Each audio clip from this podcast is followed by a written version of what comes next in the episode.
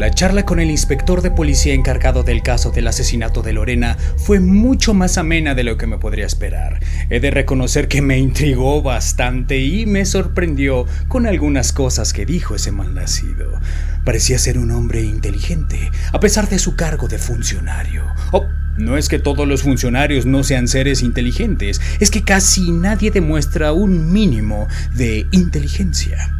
La maldita demostración de esto es sencilla. Déjame te explico cómo es que llego a esta conclusión. Solo tienes que salir a la calle y observar a la gente.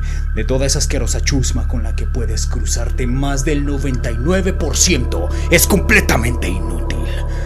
La raza humana está perdiendo inteligencia cada día. Cualquier animal demuestra más habilidad mental que el maldito. El inspector no parecía dudar de mí, de mi dolor intenso, de la pérdida de una amiga, de un ser querido. No obstante, sentí como su mirada escrutadora intentaba buscar dentro de mi cerebro un síntoma de culpabilidad. Estaba convencido de que el asesinato de Lorena era un conocido. Él creía que era yo, seguramente lo noté en sus ojos. Mereció mi respeto, sinceramente. Él conversaba y hacía mucho que no sentía respeto por alguien o ganas de matarlo o ganas de arrancarle su sonrisa de la cara o aplastar su cabeza en el suelo para reventarle su cerebro que nunca utilizaba. Sin embargo, el inspector mereció mi respeto. Qué pena que a pesar de un tipo listo, no sea lo suficientemente inteligente como para acusarme formalmente. Nunca llegará a mi altura. Cuando llegué a la casa decidí eliminar mis diarios de internet. Solo creo que podrían traerme problemas. Ahora esos recuerdos están escritos aquí, en mi mente. Algún día, maldita humanidad, algún día los podrán leer.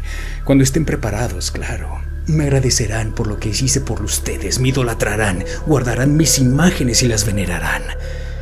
Yo eliminaré los restos asquerosos de esta sociedad, limpiaré al hombre de tanta inutilidad. Esta mañana mientras iba a desayunar me fijé en la cantidad de idiotas que había en las calles. Le miraba las caras. La mayor parte de la gente parecía ser completamente idiota, nefasta o peor, tenían un cerebro potencialmente capaz, pero preferirían utilizarlo para funciones mínimas de la vida, como respirar, comer, beber y cagar. Dan pena. Mira sus rostros. Sonríen hablando entre ellos. ¿De qué puta se ríen? ¿No se dan cuenta de su idiotez? Me dan asco. Seguiré luchando por la humanidad. Yo soy un salvador. Soy el nuevo Mesías. Pero nuevamente me dan ganas por asesinar a alguien. A pesar de que hoy estuve muy cerca de la supuesta justicia, me siguen dando ganas de asesinar. Ya es algo tarde y estoy afuera. Llevo mi pantalón una navaja sumamente afilada y lista para usarse. Me adentro a un parque donde suelen correr en la noche los engreídos que trabajan durante la mañana y piensan que correr 10 minutos hicieron ejercicio. Gordos idiotas.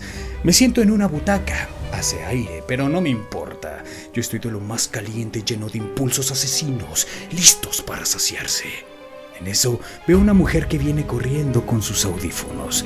Tiene, debo decir que tiene un cuerpo muy escultural y me hubiera gustado hacerle más cosas antes de asesinarla, pero no, no puedo con tanta ansiedad.